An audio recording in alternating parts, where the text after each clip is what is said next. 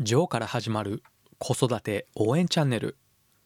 このチャンネルではワンオペ経験7年のジョーが子育てのことやビジネスのことを解説しています。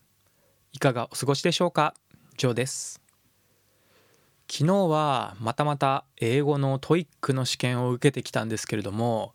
リスニングとリーディングのテストで午前と午後が普通あるんですが午前の方を受けてきました。9時25分から受付開始だったんですけれども遅れたら嫌だなと思って8時50分くらいに会場に着いたんですね。そして会場に入って入り口のところにあったちょっとしたカフェのようなスペースがあったんですけれどもそこにテーブルと椅子が何セットか設置してあるような場所でそこに座って待っていようと思って座ってからポッドキャストを聞いていたんですね。5分くらい経ってからスタッフの人が急に近づいてきて「ごめんなさい受付開始の9時25分まではこの会場入館禁止なんですよ」というようなことを言ってきて「あまあそうですかすいません」というようなことを言いながら外に追い出される羽目になってしまいました。昨日結構寒かったので震えながら会場の外で日向を探してまあ日陰よりはマシかなと思いながらブルブル震えて待っていましたそして30分くらい経ってようやく9時25分になったんですけれども会場に入ることができて受付が始まりました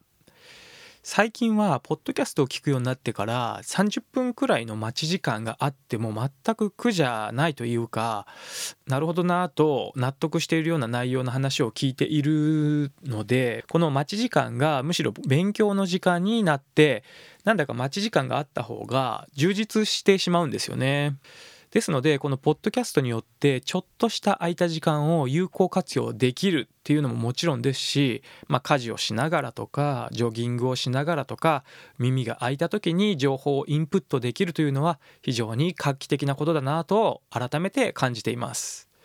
もともとラジオもありましたしウォークマンとか iPod で音楽を聴いたりということはできていましたけれどもやはりポッドキャストというウェブの媒体を使うことで自分の聞きたい話であったり自分の聞きたい内容にすぐにリーチできるいつでも到達できるというのが新しいことで画期的な有効性につながっているのだろうなと感じています。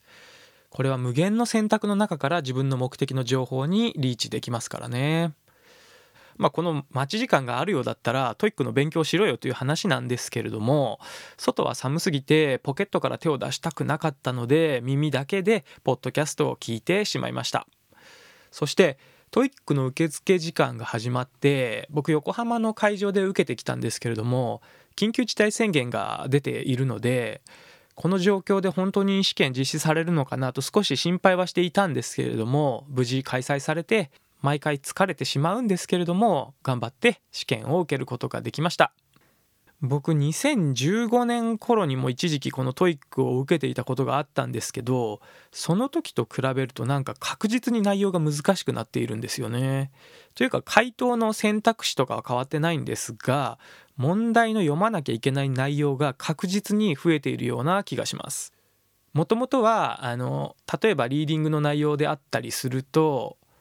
誰かのメールの内容が書いてあってこのメールの目的は何でしょうかみたいな質問があって選択肢から選ぶという内容だったんですけれどもそのメールだけでなくて、まあ、グラフだったり表がいくつか表示されてあってその中から必要な情報を読み取らなければいけないような少し高度になってきている印象です。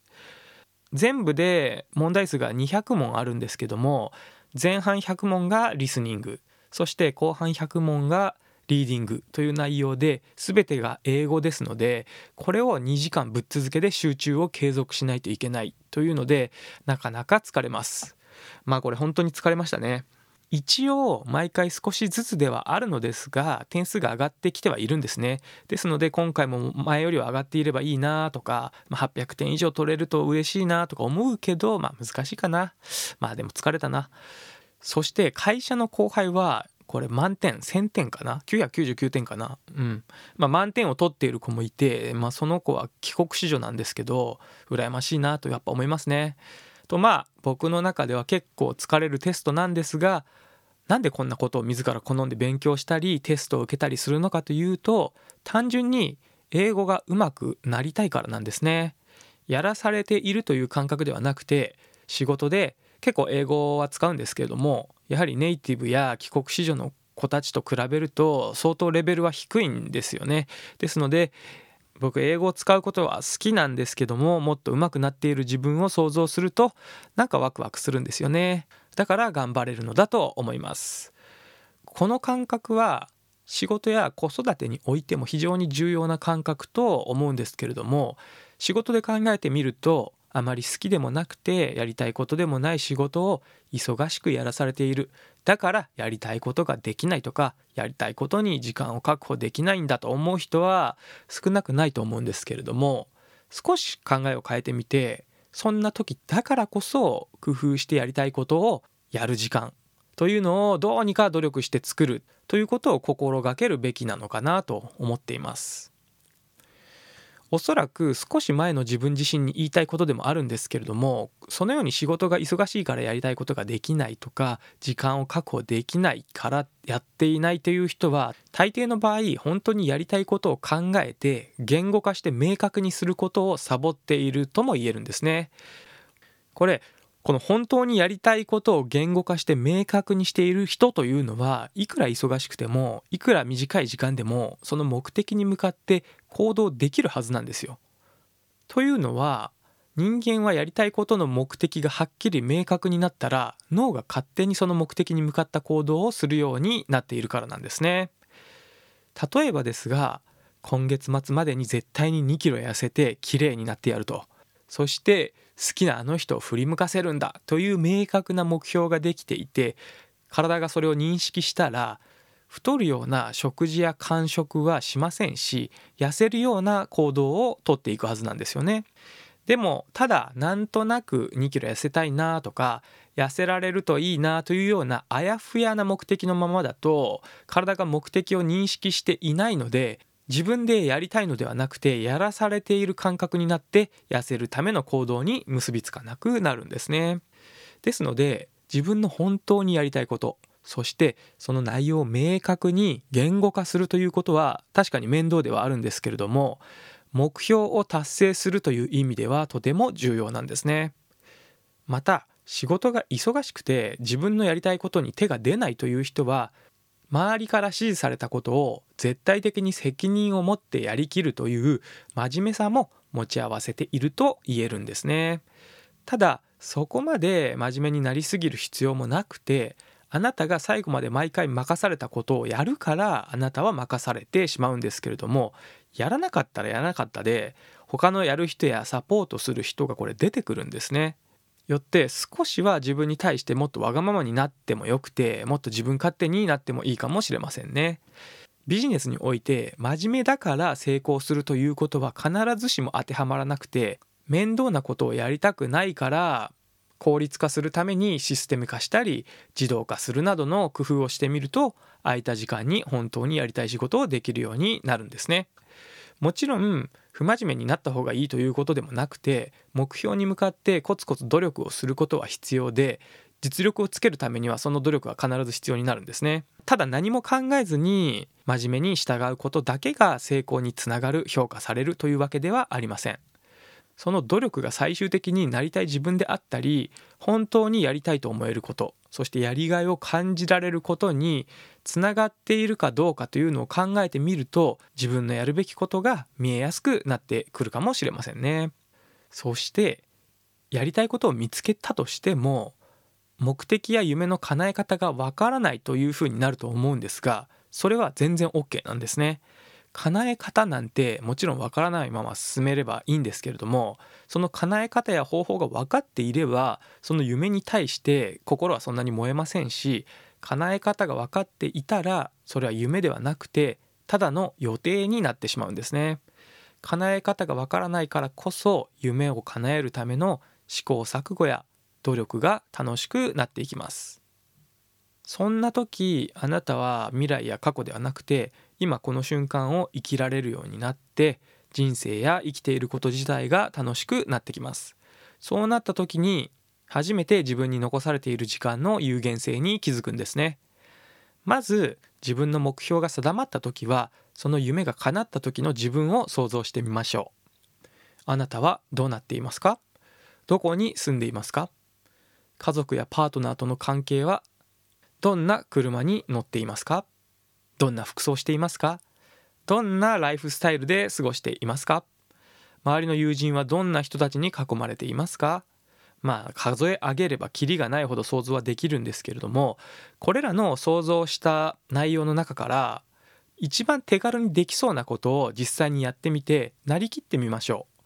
う。脳は未来の目的を明確に認識すると人間の体というのは勝手にその方向に向かっていくんですね。歩く時もどこか目的の場所に向かって動いていますよね。お腹が空いたから食材を買いに行く必要があってというような目標ができたら買い物するためのスーパーであったりもしくは外食するためのレストランに行きますよね。それが明確な目的になりますし逆に目的がないと脳は体に動けという指令を出さないんですね。この行動はやらされているのではなくて自らやりたいことになっていませんか？僕はそんなワクワクするような目的を見つけられるということを想像しただけでワクワクしてしまいます。現在僕は英語上手くなりたいという目標があって仕事でさまざまな海外の人と英語でのコミュニケーションで苦労しないようになるという目的があります。そのために努力をしているんですけれども仕事でやりたくないことももちろんあります。社内向けの仕事であったり上司からの承認プロセスであったり面倒なことは徹底的にシステム化して無駄な作業を減らしてやろうと勝手に企んでいます。会社で仕事をしているとまあ会社に限ったことではないかもしれないんですけれどもたまに僕の時間を平気で奪ってくる。